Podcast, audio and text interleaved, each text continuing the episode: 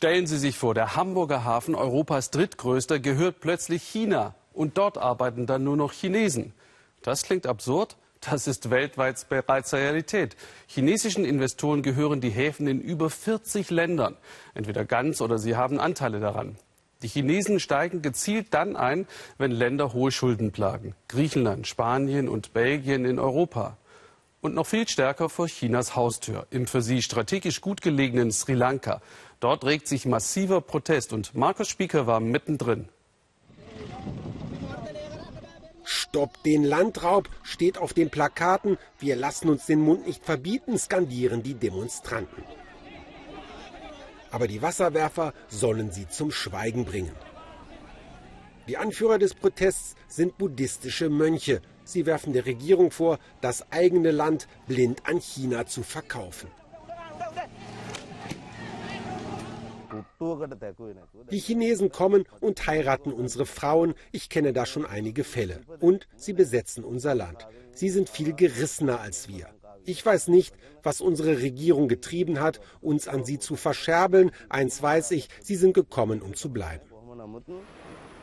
Um diesen Hafen geht es vor allem, den bald größten Hafen des Landes. Aber er gehört nicht Sri Lanka, sondern für die nächsten 99 Jahre China, Dafür erlässt China dem Inselstaat einen Teil seiner hohen Schulden. Den Hafen besichtigen dürfen wir nicht. Die neuen Pächter geben weder Drehgenehmigungen noch Interviews. Überall Kontrollen und Absperrungen. Dahinter sollen tausende chinesische Arbeiter hausen, heißt es in Hambantota.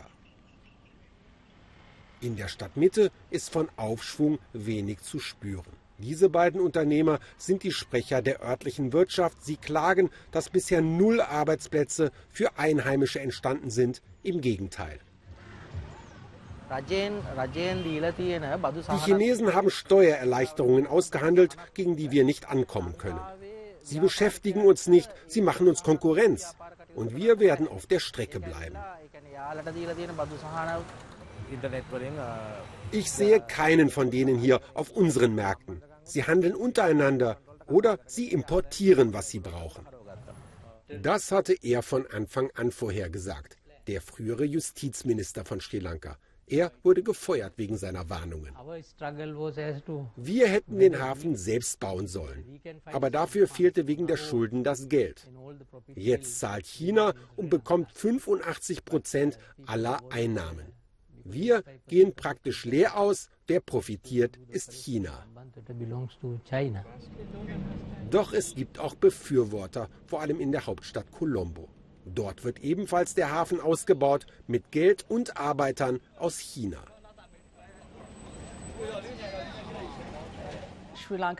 Sri Lanka hat das Potenzial, ein Verkehrsknotenpunkt zu werden, wie Singapur oder Dubai. Es liegt ja genau in der Mitte. Dafür brauchen wir topmoderne Häfen. Dass China das arme Sri Lanka wirtschaftlich unter Druck setzen würde, vielleicht bedauerlich, heißt es hier aber ohne Alternative. Wir hätten auch mit anderen Ländern Geschäfte gemacht, aber das Angebot kam nun mal von China. Und so ist es nun mal im Geschäftsleben, dass man das beste Angebot annimmt, das auf dem Tisch liegt. Zur Wahrheit gehört aber auch, dass Sri Lanka nichts anderes übrig blieb, wegen ihm. Der inzwischen abgewählte Präsident hatte sein Land bei China hoch verschuldet. Für Prestigeprojekte in seiner Heimatstadt Hambantota, mit denen er sich selbst ein Denkmal setzen wollte. Dort ließ er diesen Flughafen bauen, den, wie Kritiker spotten, leersten internationalen Flughafen der Welt. Ein teurer Flop, genau wie das riesige Kongresszentrum, in dem die letzte Veranstaltung vor Monaten stattfand. Nun soll noch mehr Platz gemacht werden für den Ausbau des Hafens und ganze Dörfer müssen verschwinden. Für die Bewohner bedeutet das, dass sie umgesiedelt werden, 150 Kilometer weit weg.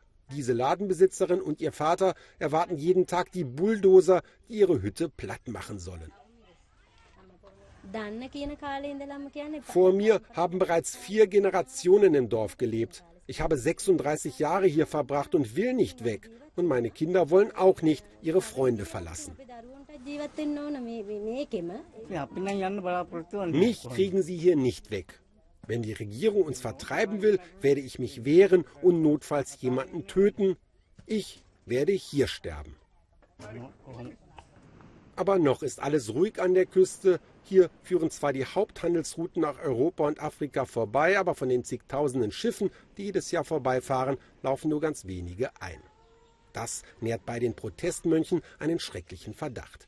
Was, wenn China den Hafen vor allem als Machtbasis braucht und wenn eines Tages nicht nur Fracht, sondern auch Schlachtschiffe vor Anker gehen? Irgendwann wird es Krieg zwischen China und anderen Ländern wie Indien geben. Und dann wird China unseren Hafen als Stützpunkt benutzen und unsere Bevölkerung wird leiden.